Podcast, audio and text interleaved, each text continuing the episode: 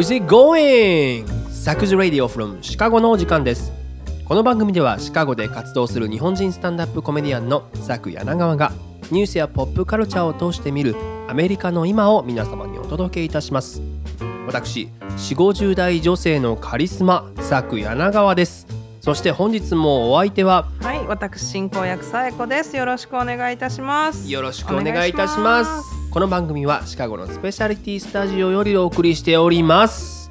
はい、早いものでセカンドシーズンも12回目の放送。もう12回目。ね第10回から Spotify でもお聞きいただけるようになったわけなんやけれども、Spotify の機能でさ、はい、えーリスナーの年齢層、うん、ジェンダーがうん、データとして見られんねんけど、えー。その結果、はい。発表しましょう。このサクズレイディオなんと実にリスナーの60%以上がうん、45から54歳の女性ということが判明しました。あ、そう、ミセス。女性のカリスマ。ミセス。の皆さん。さくちゃんでございます。自分で言うた。なんでやろねこれ。なんでやろなマジで。でも、まあ、ミセスのカリスマなんじゃないの？だから。全然見当つかへんし続いて多かったんが30代の男女なんよまあ、そうだでもさくちゃん YouTube でうん。女性の支持がないみたいなことを言ってたよね、Spotify は変わったの僕は。そちなみに20代男女とも。すっかすかやった。同世代からの支持がありません。あら、どないなってんのこれ？みんな Spotify 使ってんのかな？ど分からへんだからまあでも分かりやすく言ったら綾小路きみまろさんのファン層のうんちょい下の世代を がっつり掴んでるってことちょやからね。だからもう僕もこれからねきみまろさんがあれから40年みたいなもうネタをやってるから、うん。僕はもうちょっと下やからあれから20年みたいなアレンジしたラジオにしていこうかなというね でもそうそれで言ったら今ちょっとタイムリーでさ、はい。今僕舞台がまあ戻ってきてはいるけど、うん完全ではない中で、うんどうやってこれまで以上に多くの人に作品を見てそして楽しんでもらえるかっていうことを考えた時にはい。やっぱこうオンラインにね、うん作品をどんどん上げてよりたくさんの人に見てもらおうというのがあってですね、はい。デジタルマーケティングを専門にしてる人と協力してほ最近準備をしてるのよ。う。なるほど。ほんでほらもうインスタグラムとかでさインスタライブとかあるやんなんか、そういうのしてる人も多いけどそれはそもそものフォロワーに届くんやけども、うんほな新しいフォロワーつまり僕のことをまだ知らないよっていう人にうんどうやって届けてそして発信力を上げていくかというところだとやっぱそういうのがまあ今の僕の課題なんやろなっていうことで、まあとにかく作品を届けてそしてまあいわゆるエンゲージしていくってことでね、はい。っていうことをやっていこうとただそれをほら闇雲に出しっぱなしにしてしまったらもったいないからで具体的にはこれまでのジョークをいっぺん今全部整理してほでその上でジョークに。ラベルをつけていきましょうねっていう作業をしてるなるほど。でもこれどういうことかっていうのを詳しく言わないといけないんだけど、エクセルファイルあるやん？はい。にまあジョークのうん。タイトルオチそれから内包するメッセージをまず書いてほでそのネタがどんな人種ジェンダー年齢層インテリレベル地域に受け入れられるんだろうかっていうのをラベル付けして。えーよりそれらに合ったプラットフォームに出していきましょうねっていう作戦なのこれ一個一個のジョークに。全部全部。そうすごいね。でこれはまあほらもう分かれへんからそのねこれはじゃあ女性向けだとか思ってもうん実際そうとは限らないものもあるけど、なるべくこう今までの僕の舞台に立ってそれをかけてきたうん。こう感覚とか、うん。まあこうだろうなっていう予想に基づくから、まあ、そこはちょっとまあブレたりまあ、試行錯誤にはなると思うねんけど、はい。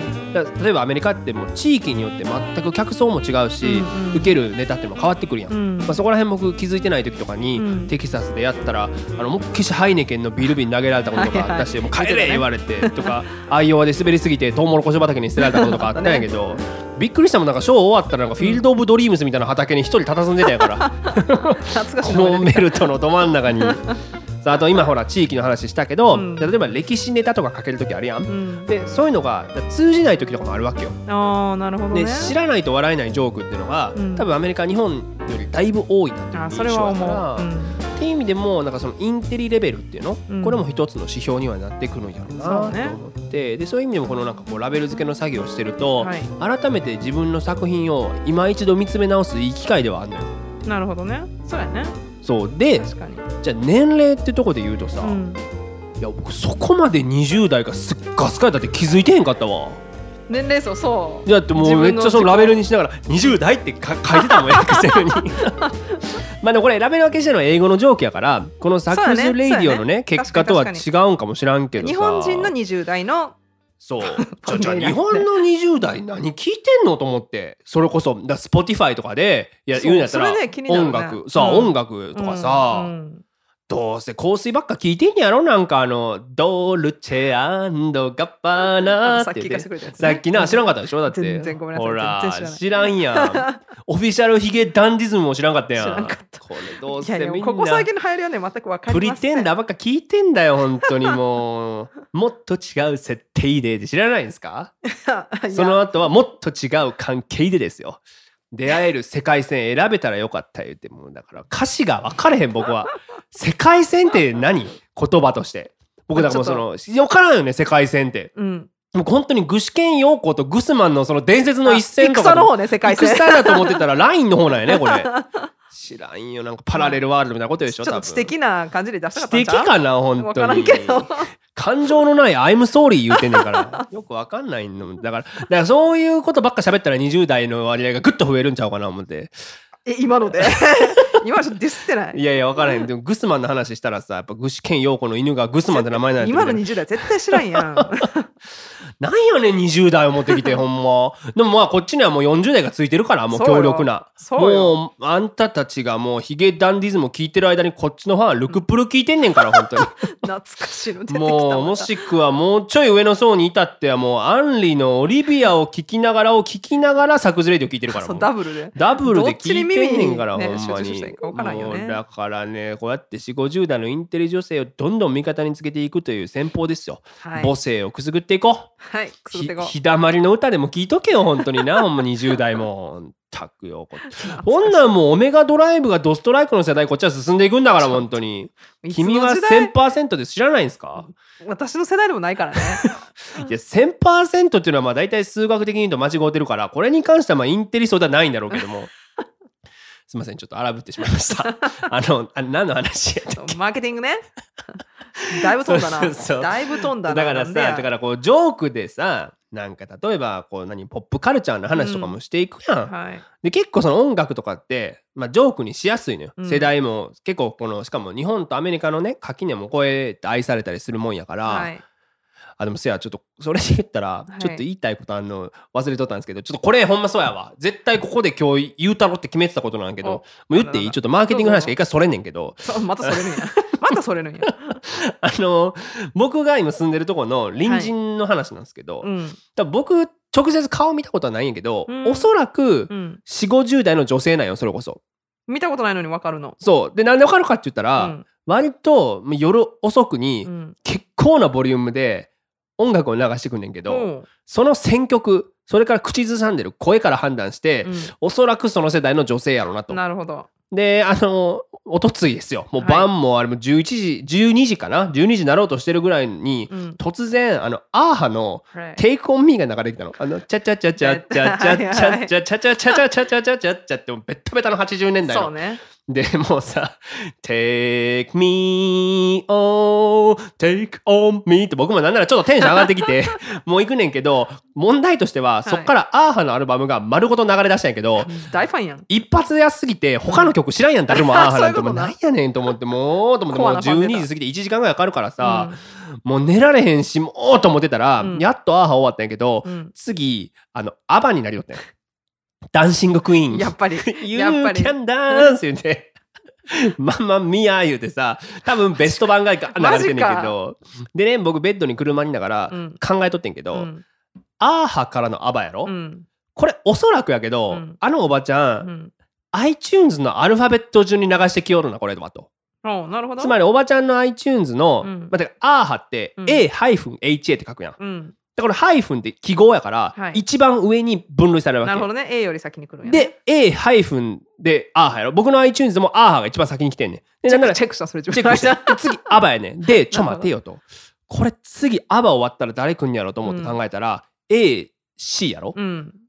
うわこれ ACDC 来るやんと思って。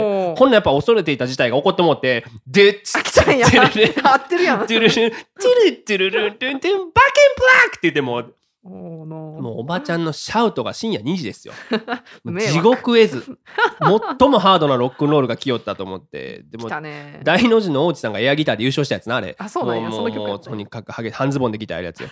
う んそれの僕翌朝6時に起きなあかんのよおヒットに行くからあそっか4時間後やうんそうやでもでもでさ普段あんまそんなんしたないねんけど、あのコンコンってして、うん。いやちょっとすみませんあの音量下げるか、うん。消してもらってもいいですかねっていうのをもううん言いに行くしかないやろと思って、ねちょっとベッドからもう出たんよ、うん。でドアの前まで行ったら、うん。ACDC 終わって、うん。次 AD で、うん。アデルの「サモン・ライク・ユキ」をって。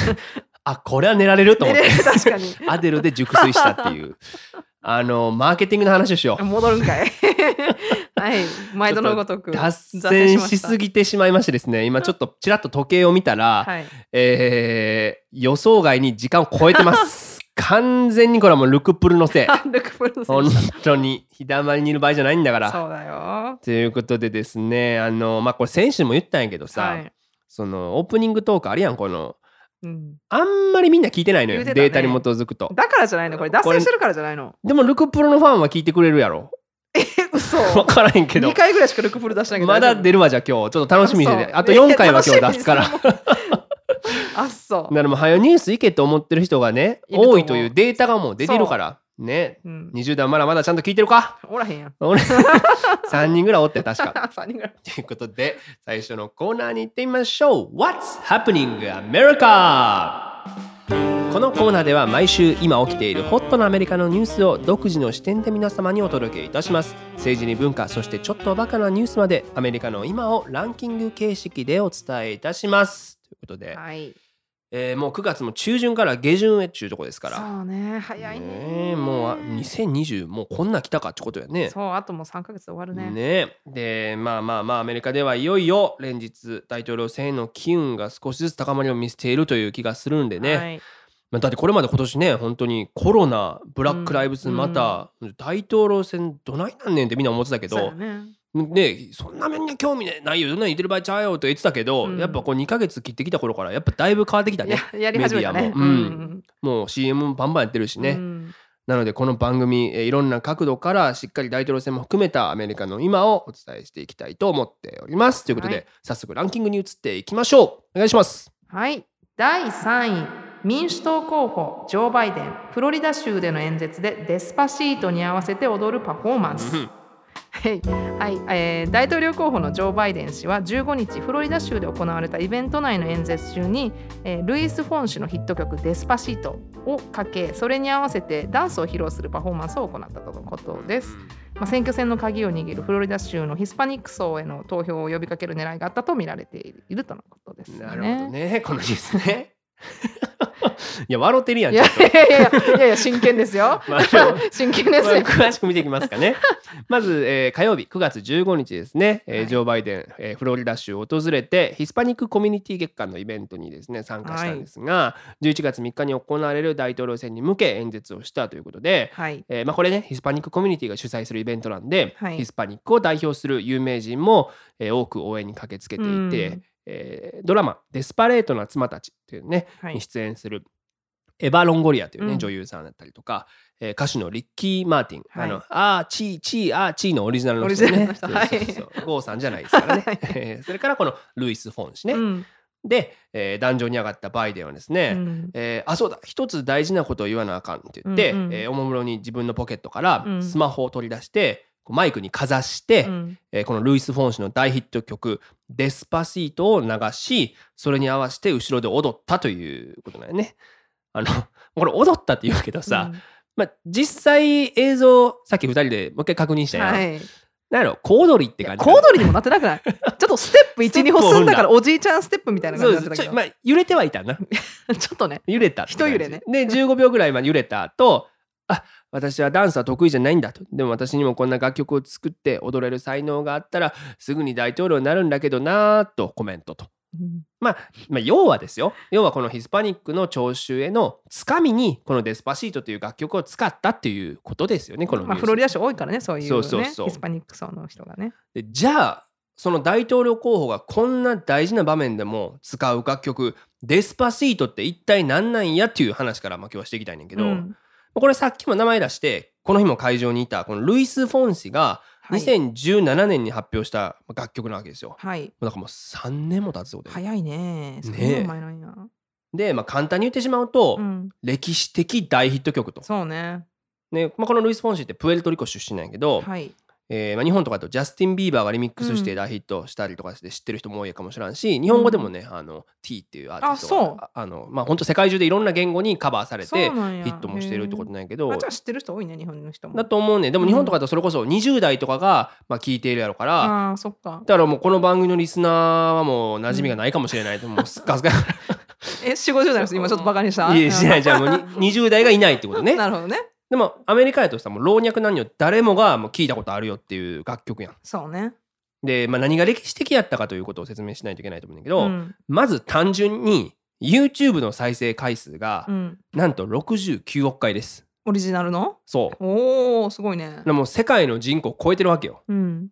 もうすごい数再生されてるし、うん。でこの曲歌詞がもう全部スペイン語なわけよ、はい。にもかかわらず全米のビルボードチャートで16週連続で1位を獲得したという記録を打ち立てまして、でこれまあそもそもオールスペイン語の楽曲がビルボードで1位獲得したのは、はい。あのマカレナ以来21年ぶはいりなんでね。ああ懐かしいね。おーマカレナってやつね、はいはい。あのダンスみんなで踊るやつね。そうそうそうはい。これほら伝わってるでしょこの世代にも、あそうやね。そうやね。そうそう分かってんだからこっち ですでまあでもこのね「デスパシート」という曲の前にもスペイン語で歌われる楽曲がアメリカ国内で爆発的なヒットを記録するという事例は実は多く起こっていて、まあ、これデスパシートレゲトンと呼ばれるリズムが取り入れられてるんだけど、うん。レゲトンってもともとヒップホップに影響を受けたプエルトリコの若者がスペイン語でラップをしたっていうのが、えーまあ由来なわけよ。うん。でそれが発展していってうん。これが中南米全体に波及して、まあ、そのリズムとかがこう生まれてきたんだけど、はい。これを15年ほど前からアメリカを拠点にするヒスパニック系のミュージシャンが楽曲に取り入れ出したっていう、なるほどね。まあ、歴史があって、うん。まあ、一番日本で有名なジェニファー・ロペスじゃないかなうん。うんとか、エンリケ・イグレシアスはい。とかがこう楽曲に取り入れたってことで、うん。で今アメリカってね国内でえーヒスパニック系が全人口の18.1%を占めるとも言われてるわけですよ。はい。ってことは5800万人がうん。スペイン語が母語なの。なるほどね。でその人口ってのは今後も増え続け、うん。2045年には白人にとって変わってマジョリティになるという概算もあるぐらい。ね。うん。でそうした中でこのデスパシートがヒットするっていうのは、まあ、ある種必然よね。うんうん。だからこの今のアメリカの社会状況を如実に表してると言ってもいいし、うん。スペイン語文化のクロスオーバー需要っていうものをすごくこうまあ結果としてまざまざと見せつけたというものだと思うねんけど、確かにでも実際一口にさヒスパニックとかラティーノって言っても、うん。その中にメキシコ系プエルトリコ系キューバ系エルサルバドルとか、本当に多様なエスニシティがあるわけ。よ。はい。でその中で独自の生活とか文化を残しながらコミュニティを形成してアメリカで生活しているなっていうことだと思うねんけど、僕らもシカゴで生活しててもうスペイン語がもう至る所にあるやそうやね。ん。もう駅の案内とかにも必ずあるし、うん。あと何？標識、うん。あとあの何？メニューとかもさやしあのスーパーとかでなんかあこうそうやね。物お菓子の裏とかはいはいはい、はい、パスタの裏とか絶対スペイン語と英語で両方あと説明書とか。ああの選べるもんねピッてあの押す券売機みたいなのもう どっちああるあるかまず英語ですかスペイン語ですかみたいになるから、うん。それぐらい生活に入ってきてるっていうことやし、あとうん、えーまあ、これ今日収録してるのが9月17やはい。前日9月16日がうん。メキシコの独立記念日やったよね、はいでもうさ道とかすごくなかった？なんかあの車がうるさかったかな？でもあの車がなんていうの上ちょっと開けたりとかして フラッグだしね。そうメキシコの国旗を掲げて もうお祭り騒ぎどんちゃん騒ぎずっとしてたもんねアメキシコの。ルバニーパークすごかったやろうな。ねえ。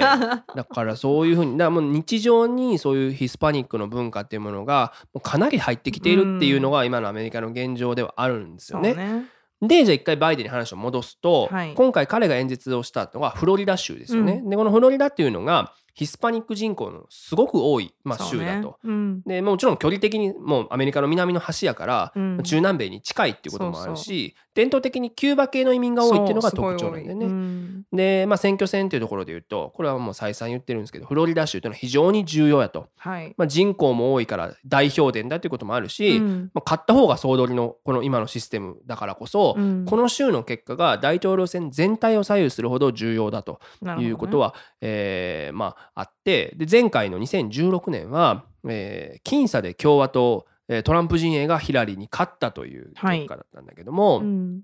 まあ、でもね実際に、えーヒスパニックの人たちがどっちに入れたかっていうことを見てみると、うん。ヒラリーが圧勝してんのよ。ああそうなんや。62%のヒスパニック票を獲得したと。なるほどねだからささっきのマーケティングの話じゃないけど、うんこれほんまに大統領選とか細かく人種地域ジェンダー世代とかでうんどの層からどんだけ票を獲得できるかっていうもう情報戦なわけじゃない。っそうね。ていうことで言うと今回もうんフロリダバイデンとトランプ票が拮抗することが予想されていて、はい。えーどうやらヒスパニックの票が勝敗を大きく分けるのではと言われている。るわけなんだよね。で、まあ、バイデンはもともとマイノリティの支持が薄いとそこが弱点だということを言われていての、えー今回のパフォーマンスやったという狙ことです。ったのね。あで反応を見てみようか これに関しての。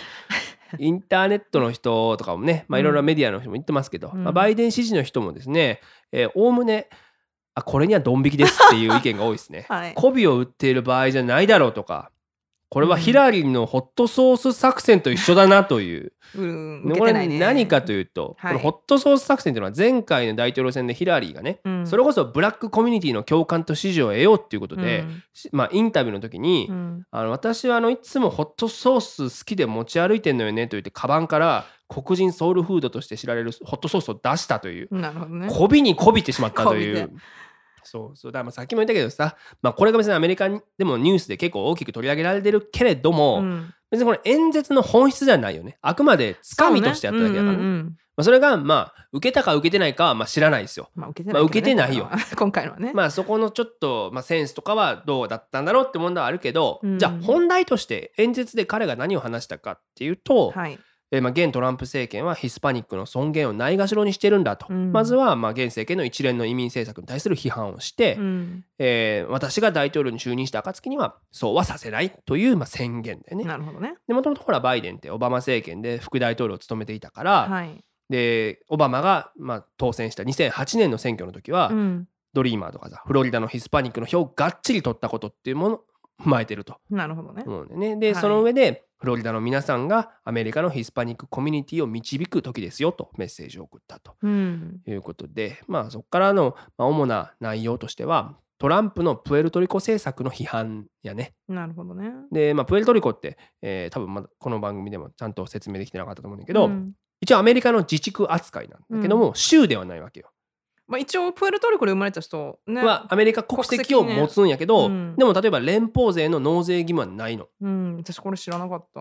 ね納税義務ないの。うん。てことはない納税義務ない代わりに大統領選への選挙権もないと。なるほどね。だからなんかこうアメリカなんやけど、うんア。メリカではないというまあなんかこう中途半端な立ち位置のような感じになってしまうというか。はい。で、まあ、経済的にも産業はまああるんだけど観光産業がメインで、うん。困窮が続いているという状況があって、うん2017年には自治体として破産申請を出すまでに行ってしまって、はい。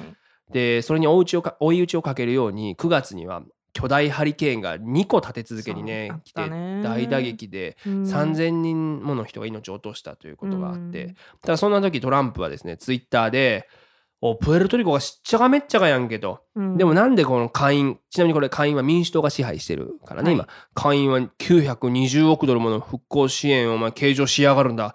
金の無駄だとつぶやくという。うん。これによっていやプエルトリコをアメリカ扱いしてないぞという批判が殺到したというねあったよね。はい。でまあそんな経緯からバイデンは私はトランプのようにはならないよということを今回強調したという形なんでね。でしかもプエルトリコ出身の、まあ、スーパースタールイス・フォンシを呼び彼の楽曲「デスパシート」をかけたっていうのもそんな意図があるのかもなということなんだけど。ね。ちなみにこれトランプの反応も見とく？いる？いる？あの、まあ、誰かがね多分インターネット上で、まあ、うん。ネタとして、えーこのバイデンがデスパシートじゃなくて、はい。NWA というね、うん。ヒップホップグループがあって、うん。ファック・ザ・ポリス警察よくたばれっていう、うん。えー曲をかけたということに見せかけた合成動画を作ったわけですよ。うん。まあ、合成でほら、まあ、その曲を変えただけの音声を。はいはい。要はだからブラック・ライブスマターの時の、まあまあ、アンセムのようになっうん。た警察をくたばっちまえっていうメッセージを流してるかのような動画を作ってそれが結構インターネットに出回ったんやけど、うん。まさかのトランプそれをリツイートします。どうなってんだバイデンっていうコメントしながらあの幼ツイッター社が直ちに合成または操作されたメディアに関するポリシーと注意を促し、えー凍結しました。はいなくなりました 見れなかったです見れないですというこはとで、えー大丈夫です。トランプ平常運転してます。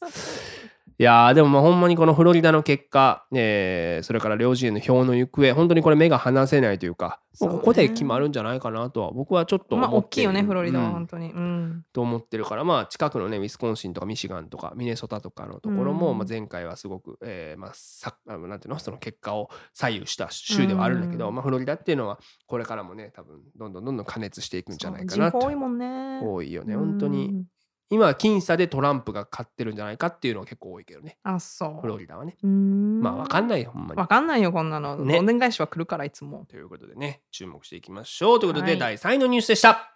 はい。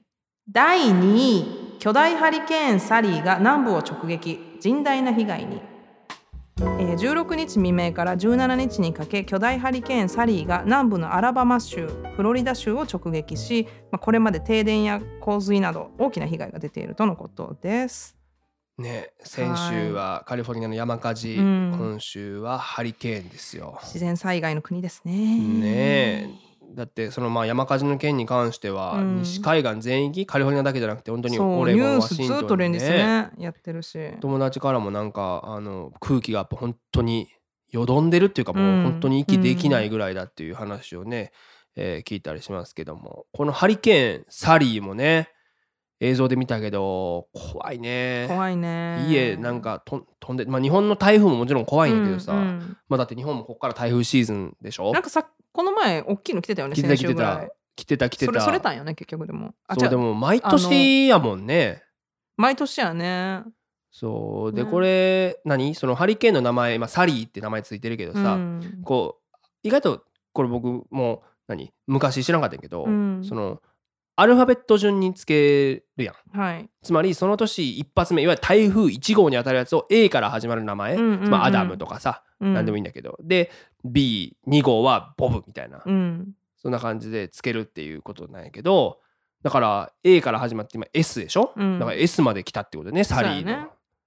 で先月ルイジアナにローラってやつが上陸したばっかりじゃないですか。はい。ローラがすごい大きい被害を生んだばっかりやから、L からもうねこの23週間で S まで来たってことでしょ？そうやね、まあ、みんながみんな上陸したわけではないんそうやねやろうけど、ね、途中で勢力をこう失ってしまう。ん。台風と一緒で。もうそうそうそう、でこのサリー今回スピードが遅いのが特徴で、うん。ガルフショアーズの周りまあ要はアラバマ州の南部とか、うん。フロリダ州などで住宅や自動車の浸水それから停電の被害というものが相次いでいて50万個だから今の時点でもうかなりよね。うんで国立ハリケーンセンター僕ここんなんあんのも知らなかったんやけど、うん。国立ハリケーンセンターはですね、えー河川の氾濫を含め歴史的壊滅的な洪水被害が発生しているという声明を発表してはい。ねやっぱ怖いけどもまあなんかそそもそもねこういう巨大ハリケーンが頻発してるじゃないですか。うん。あのルイジアナであのカトリカ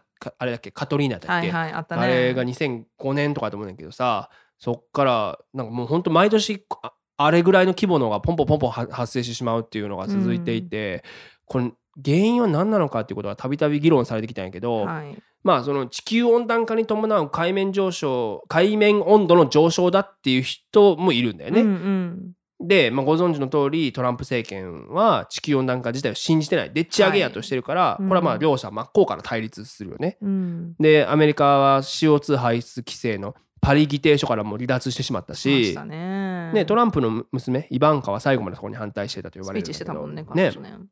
まあ彼女の立場もあるんでしょうね。うん。でもその先週のこの山火事まあ僕ほらフェーン現象が一つ言われてますよとかうん。乾燥がとか言ったけどこれもい一説には地球温暖化を原因にしてるっていう、うん。まあ、人もいるわけよ。はい。で前カリフォルニア州知事の、まあ、ジェリー・ブラウンという人がいんねんけど、うん。テラトランプに書簡を送ってはい。現地視察と大規模な援助それからうん。温暖化対策っていうものを要請するんやけど、俺信じないよとリベラルの嘘やと。真っ向からね対立はい。して。まあそれはもちろん背後にね石油産業があるっていうのは自明やん。そうね。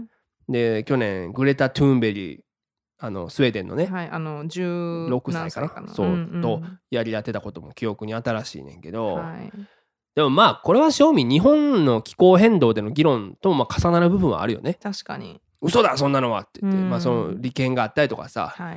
だからそのなんかこう分からんけど、まあ、どっちの意見も多分まあ合ってる部分は合ってない部分はあんねやるけど、うんこの政治的な駆け引きがさこの災害にあんまり絡まない方がいいよねと思うんだけどな。そうね癒着とか結局ね企業とかそうそう。っていう意味で言うとやうんっぱねトランプは一昨年かな、うんあのハリケーンの目いわゆるまあ台風の目と一緒ですよ。真ん中にこれ核爆弾を投下すればいいんだと発言したという報道もなされてきたんやけどこれトランプさすがにねあのあのいや本当にバカバカしい。俺これ言ってない。フェイクニュースって言ってたんやけどこれネタっぽない。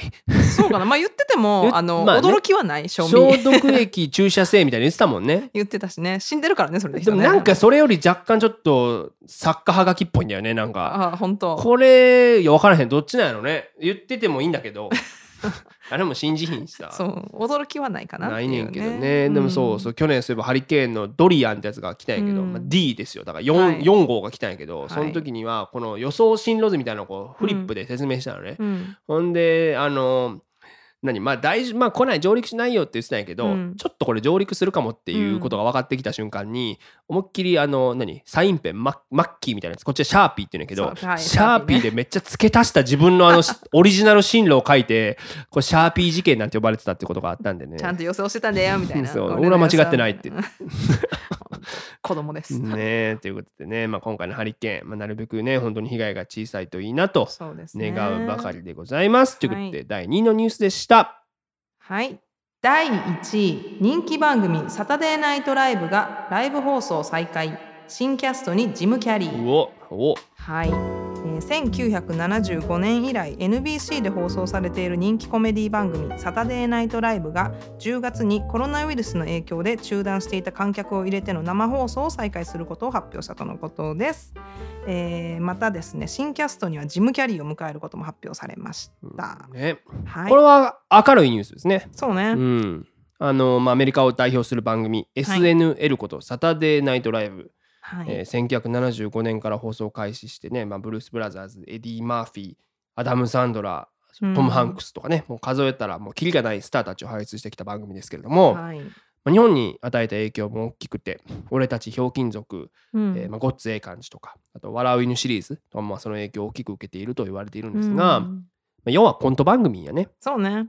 若手のコメディアンが生放送でうん。その週に起こった時事ネタを含めた、まあ、コントを披露うん。して、まあ、政治風刺を行ってきたっていうのがまあ伝統なので、まあ、はい。コメディアンたちが政治家のねモノマネをするっていうのが、まあ、一つね、えーまあ、名物になってるんですけども、うん。僕だ個人的にもこの番組に日本人としてレギュラー出演するっていうのが一つの大きな目標と、まあ、ずっと公言してきて、はい。でこの番組の出演者の多くが、えーここシカゴのコメディグループセカンドシティの出身で、うん。先ほどのブルース・ブラザーズのジョン・ベルーシとか、うん。あとビル・マーレー、まあ、ティナ・フェイとか本当にね多くのスターがこのセカンドシティシカゴから巣立っていったわけなんやけども、はい。ね、僕もセカンドシティの舞台に立ちながら、うん。ああねこれはもう今階段を上ってる最中でございますけれども、そんな SNL 実は2020年3月に、えーまあ、新型コロナウイルスの影響で観客を入れてのライブ収録、まあ、生放送ね、ライブが不可能になってしまったと。はい。でこれは番組開始1975年以来のことだったんだよね。うん。でまあ普段ニューヨークのロックフェラーセンターのスタジオ8階から生放送してたんやけども、うんうん。えーそれ以降「おうちエディション」と題して、はい。えーそれ以降各コメディアンが自宅からコントを自分で撮って、えーうんそれを流すというスタイルに変わったんよね。な。るほど。でまあ僕これ番組のハードコアファンをもう自認してますけども、はいおうちエディションね、まあ見られたもんじゃなかったよ。あそやっぱまあさ難しいよクオリティが。だって家で撮ってさズームとかそうやねお客さんおらんもんね。もうきついなと思って。うん。で今のレギュラーもねそのセカンドシティ出身のクリス・レッドっていう、まあ、ひ人がいて、う、うん。まあ今でも僕連絡取り合う仲なんやけども、はい、正直しんどいって言ってた。あそう。う、ん、もうだからライブオーディエンスの前でさそれはみんなコントやりたいよと思うよね。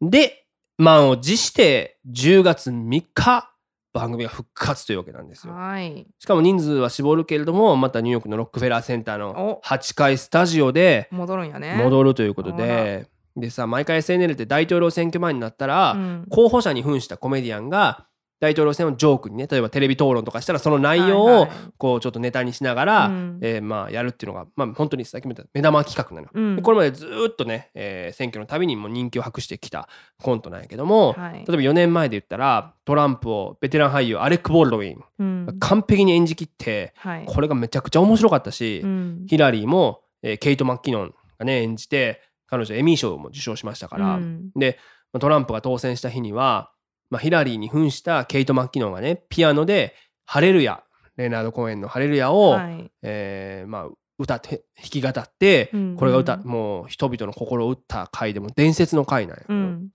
で、まあ、今回の大統領選を描くにあたってほなじゃあ誰がジョー・バイデンを演じるのかってことがまあ注目やったわけよ。まあほらね。トランプはもうアレック・ボールドンやるからね。はいはい。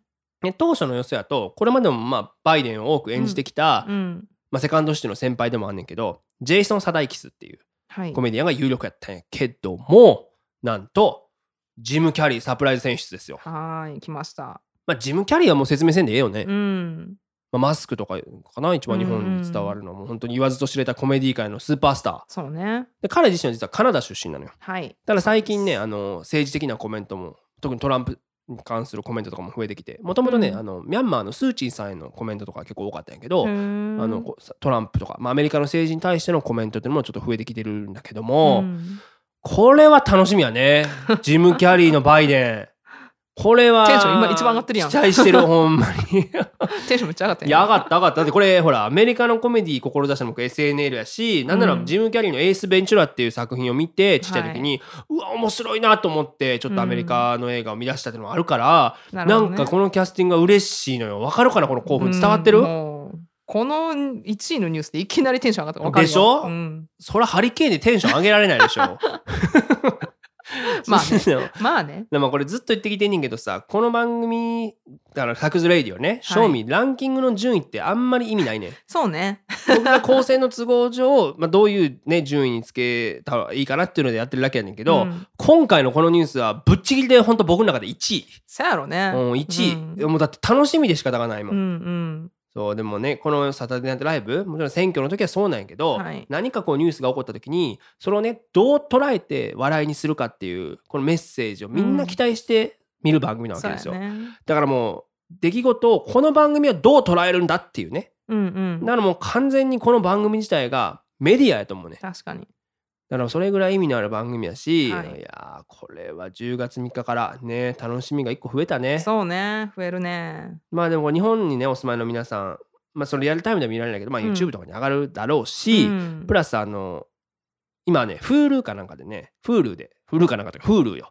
で、Hulu？えーとうん。そう過去の作品を今一番新しいのは見られへんねんけど、うんうん過去の作品を見られるみたいあ遡れるんやねそうそう。あじゃあじゃあぜひ。ね、ぜひぜひうん。見て楽しいと思うのでね、えー見ていただければなっていうふうに思っております。うん以上、What's Happening アメリカのコーナーでした。ここで番組をお聞きの皆様にお願いです。 SAKU's Radio from Chicago では番組をご支援していただける方々を随時募集しております。世界中でポッドキャスト、そして YouTube などでお聞きいただけるこの番組には皆様の力が必要です。シカゴからアメリカの今を継続的に発信できるよう力添えをいただける方々、企業様などいらっしゃいましたら、 sakus radio at gmail.com、sakus radio at gmail.com、sakus radio at gmail.com までご連絡を。メモアカウントや PayPal でのご参加も可能になりました。ポッドキャストの概要ページ、もしくは YouTube のこちらのアドレスにお願いいたします。どのような形でも構いません。皆様のご協力が必要です。ぜひともよろしくお願いいたします。ということで、次のコーナーに行ってみましょう。 SAKU's Weekly Englishはいこのコーナーでは便利な英語表現や今アメリカで流行りのフレーズを紹介していきます。今すぐにでも使えるそして使いたくなるようなフレッシュな英語を一緒に学んでいきましょう。ュ。ね、な今週何でいこうかな思ってさ、で、先週このコーナーで紹介した Light Ice Please、はい。氷少なめでってやつね、うん結構反響あって、あそう。それ日本でもうスタバで言ってますけどみたいな。あ使ってるんや。知らんよそんなの。なんで知らんの？お前日本では日本らしく氷少なめでお願いしますって言えよこの野郎と思って。何が light ice だバカ野郎と思って。まあでも日本人あれやもんねこう使うからねコンセンサスとかさビジネスとかでも何でもこうね単語使うから。ねちょっとすみませんまた荒ぶってしまいましたけど。まあでもほらそれ聞くところによよるとね、うん。あの light ice please ラ please が light ice お願いしますっていうのはうん。スタバ用語みたいな、スタバで使う。あそうなの？でもね別にこっちやったらマクドでもなんならどねもうねもうどこでも使えるもんな、うん。ライトアイスこっちやったら。だから日本とかやったらマクドとかドトールとかでは言わないんやってスタバでだベンティみたいな意味になっちゃう？あなるほどね。そうそう。スタバ専門なんやね。まあもうこっちはもういつでもどこでも使ってやるよっていうことですよ 本当に。まあまあ。知ってる人がいるということね日そういうことね。よかったね。あのまあね。まあ、いつでも使っていってくださいということで。まあでも今週は、じゃあ知らないやついっちゃうよ。お。あの、今年使われ出した言葉なんやけど、ほう。えー、もう言っちゃおうか。はい行きましょう。あの、 reacji って。 reacji って。はい。これ知ってる？知らんかったね知らんかったでしょ、うん僕も知らんかったんやけど。あの、まあ、スペルね、はいまあ見て、何かと何か合わせた言葉やなって、うんわかります？ reacji。そうねジだね。ごめん。 reacji だね。reacji まあ REACJI そう。まあ、要は、リアクションとはい絵文字を合わせた言葉なんですよ。うんで、まあ、例えば Slack っていうコミュニケーションツールあるやん。うん。仕事ビジネスよく使うやつ、はい。あれとかがもともと使い出したやつらしいねんけどまあ、要はリアクションと絵文字を合わせた言葉やから、うん。要はリアクションが絵文字で打てるよっていうサービスのこと。はい。で例えばじゃあ Facebook とかやったらさ「うんうん。いいね」ってやつと、うん。あとなんかハートのやつとかあるやん。ハートとか。ララベみたラいなね。ブラブそう英語だとね。そうそう、う。ん。とかあとあのめっちゃ怒ってるやつあるやんなんか。顔真っ赤にしてるやつ。ひどいねってやつ日本あとなんか なんかひどいなよう抱っこしてるやつないハートを抱えてる そうそう最近出てきたやつ、うん。さああれ最近なんや。だから4種類ぐらいしかないやん感情が。うんうん。けどもっと具体的な絵文字として例えばピッツァとか鍵とか、はいはい。本とかがあるよっていうのがまあリアクージーっていう。なるほど。でこれ意外と僕も全然知らんかったんやけどこっち来るまで、あの絵文字うんが英語に、英語だって知ってた？そのそのまま使われてるね。そう同じ EMOJI で、うん。えーまあ絵文字って書くねんけど、うん。でも発音はイモジーに近いね。ね。イモジーって発音するんやけど、まあ EMO やから結構,、結構こっちの人はうん。エモーションから来てると思ってるね感情のああなるほどね。そうそうそう。だからしかも最近なんかこの前日本で僕知らんかったんやけど、うん。なんかエモいっていう言葉が流行っててんのなんか。エモいちょっと前じゃない？そんなことない？なんかもうみんなエモいっすね。みたいな。意味わからん。もう感傷的って意味らしいんやけどじゃあ感傷的って言えよと思って。そんなんいいんだったらさもうなんもう何でも使えるやん。エモいっておかしいやろ。これもうだからもうノスイとかも言えるよ。のすいって何？ルクプルのことよ。ノスタルジーであすよ わかりません。わかりません。のすいな言えんねんから。だからまあそのまあでもこれをねいい機会にはい。ちょっとこっち来て僕が感じたうん。日本とアメリカの顔文字の話していい？はい日本の顔文字ってさいわゆるこう目をかたどったりしたり描描くものが多いやん。うん。例えばまあ今ちょっとこれ顔作るから説明して あのリスナーにこうこうはいはいあのそうそうそう。ちょっとくあの何このくくと逆そうそうそうそう。そうので目をちょっとうみたいな。そうまあだから笑顔やってんのとかさあとうん。痛い痛い痛いみたいなのとか、あと涙出てるのとか T, さ。T で書くもんね。そうそうそう目そう。そう、とかまあ顔文字が結構目を描くやん。確かに。けどアメリカってうん顔の下半分なんよ。つまり口なんよ。そうやね。目一緒でこう P でベーってやったりとか。とかあと例えばさまあ一番簡単なスマイルくん見たらわかるやん,、うんうんうんうん。目点々やん。確かに。で顔がこうニーってなってたりして笑ってるの表現したり、確かにね。まあ、何が言いたいかというと我々日本人同士のコミュニケーションやったら、はい。まあ、目は口ほどにものを言うって言葉があるように、うん。目が感情を表現する際に一番のツールとして使われるやん。うんで、まあ、こっちにも一応「The eye is the window of mind」つまり目は心の窓という表現はあるけど、まはい。あほぼ使わんやんこんな言葉。そうね。ということであの口から下のコミュニケーション口から下というか口口周りのコミュニケーションの方が重要視されてるわけよ。そうやね。なんかこ口う周りの。表情を読み取るとかそういうこと人のことを読み取ることはないもんね。言って表現してそうそう。あとだ口角グッて上げてさ、ううんん、っていう顔したりするけど、はいはいで、まあ、こっちで日本人、まあ、アジア人含めて、うん。表情が乏しいとよく言われたりするのよ。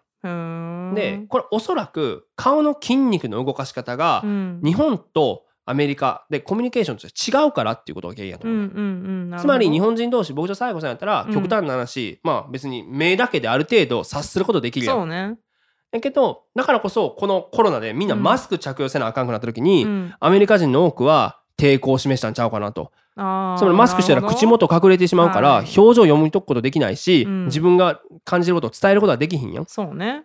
ということでこなんか何が言いたいかともう一回言うとこのコミュニケーションの手段としてね、うん。日本とアメリカどっちの筋肉の動かし方表現方法も持っておくっていうことが、うん。ここからグローバルに戦っていく時の一つの準備やと思うね。そうね武器にはなるよねそうそう。だから、うん。これ聞いてるねこっから海外に出ていこうとしてる10代とか20代の和コードはさ、うん、和コード。ちょっと心のどっかに止めといてくれたらなと思ったんやけど、うん、その人たち聞いてへんやったらその層いないね。スカスカなんやったわ。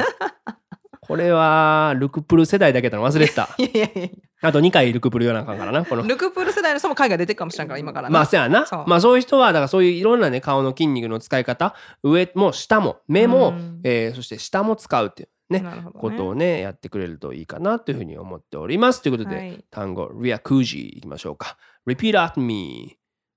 リアクージルクプル違う。違う。ルクプル違う。しかも英語じゃないしね。ルクプルって。ザ・カップルザ・夫婦ってことね。アバと一緒だねだから、はい。ということで次のコーナーです。Ask サクはい、アスクサクでは毎週リスナーの皆様からのお便りを募集しています。ご質問からお悩み、ご感想など何でも構いません。ラジオネームをお書きの上、サクズレイディオ at gmail.com、サクズレイディオ at gmail.com、sakusradio at gmail.com までどしどしお送りください。さあということでですね、はい。えー今週お便りがはい。なかったということであら、えー実はうん6月に僕が一時帰国している間にいただいてお読みすることができなかった、えーお便りをお読みしたいなというふうに思っております。おはいえー行きましょう。ラジオネームキューティクルナインさん。サクさん、サイコさん、こんばんは。こんばんは。今回のメールは質問というわけではないのですが、アスクサクのコーナーで読んでいただけましたら幸いです。5月に放送された BS 朝日の町山智博のアメリカの今を知るテレビに出演されているサクさんを見てファンになりました。安倍政権に対する鋭い風刺とそれを笑いに変えるユーモアのセンスにすっかり虜になってしまい、すかさず YouTube を検索。そこで見つけたこのサクズレイディオをシーズン1の最初のエピソードから全て聞いてしまいました。サイコさんとのやりとりもとても面白いです。これからもそのシニカルさと知性でもっともっと突き進んでいってください。PS、ハッシュタグ、安倍はやめろ。するでいいかな、これ。ご感想ありがとうございます。ということでね。うん。やっぱ一言言えるのはね、うんまあ、6月にいただいたメールですけど、はい。やっぱスルーしてよかったね、これは。え、なんで？スルーしてよかったの、まずね、このラジオネームのキューティクル9、はい。まあおそらくですよ、うん。多分 article 9憲法第9条をねこれもじったラジオネームなんあーよねなるほどね。間違ったらごめんねあ、キューティクル9ね。そうあとキューテそうィクルってこっちにキューティクルなんだ。そっかそっかそういやわかんない、その全部かけてんねんと思うねその神のキューティクルと、 article 9とかわからんけど。って思うとやっぱりユーモアのセンスはもう抜群だねこの人ね本当に。思想をやっぱラジオネームにしかももじりながら載せてくるっていうのはもうこれはね素人にはなかなかできない技ですから。はい。もうそれはそれは僕はもう笑わせていただきました。もうこのこんねメールを拝読させていただいた時も本当にねもう大爆笑でございましたよ。えーということでね。大爆笑やって。あのうん まあでも念願かなったんちゃう？あのあ、あの安倍首相も辞めたはいしね。うん。だからもうハッシュタグ今安倍さんお疲れ様とかつけてんじゃないの？本当に。ということでね。まあだからスルーしてると事態は自然に変わっていくもんだね本当に。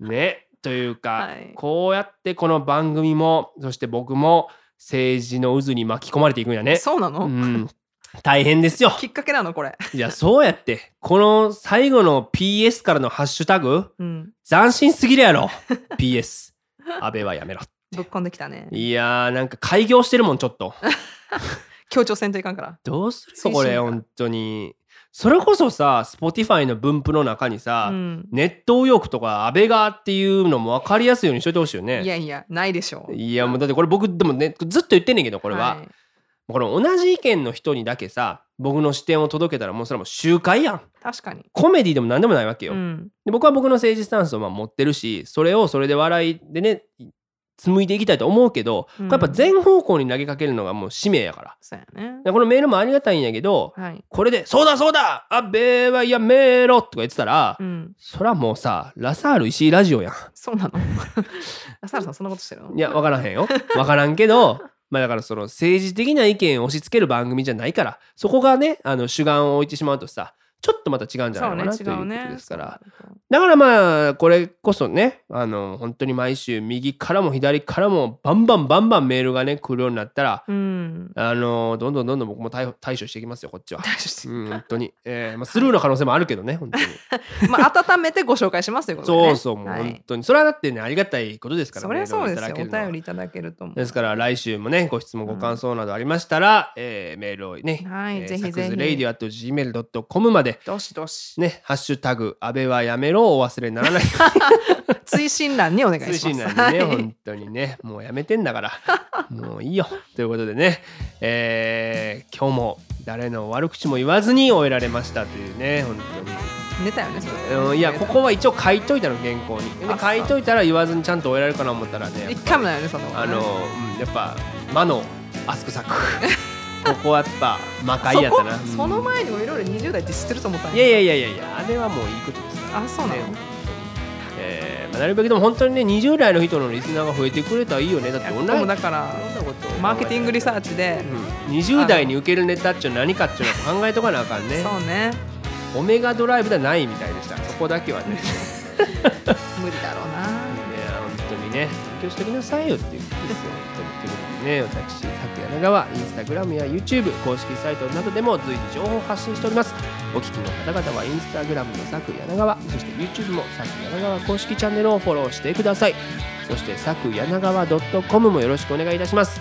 えーそしてそして今お聞きのサクズレイディオもしお気に召した方々がいらっしゃいましたらぜひ SNS などでシェア告知してください、えー口コミでこのラジオの魅力が広まると非常に私どもも嬉しく思います。ということでねあのいつも一応僕ねあのエゴサーチしてるんですよサクズレイディオどの。くらいの方がね SNS でシェアしてくれるかなというふうに思っておりましたらですね、えーまだ一件もないよ。だから一番になれるチャンスあるよ俺みんなね本当に。うんちょっとなんかあのなんていうのい一番にシェアした方になんかこうなんかこうあなんかねねギフトカードプレゼントみたいな、うん、ぎそれはちょっと違うんじゃないかな。なんか、うんもっとね、もっといいものあげますよ。あもっといいものなんかメール読んであげるから、本当あそうそうそうギフトカードの方がよくない？に。メール読んであげるっていう、そんな上から上から目線そうほらほら。おかしいんだけどさ、まあ、それもまあ、えーまあ、チェーンメンと一緒って選手もいたけど、この番組、今まで聞いてる人、これ多分ね、えー YouTube の会社にもとくと16%だったのね。この16%に入った人たちは、えーどんどんシェアしてください。強制的そんなん言うたらみんな最後き、ねね終わる前にどんどん切ってくんじゃん何パーになってるかね。最後に重要な情報言っとこうかね。怖いよ ということで改めましてまた来週お相手は私佐久柳川そして最高でした Stay safe! バイバイ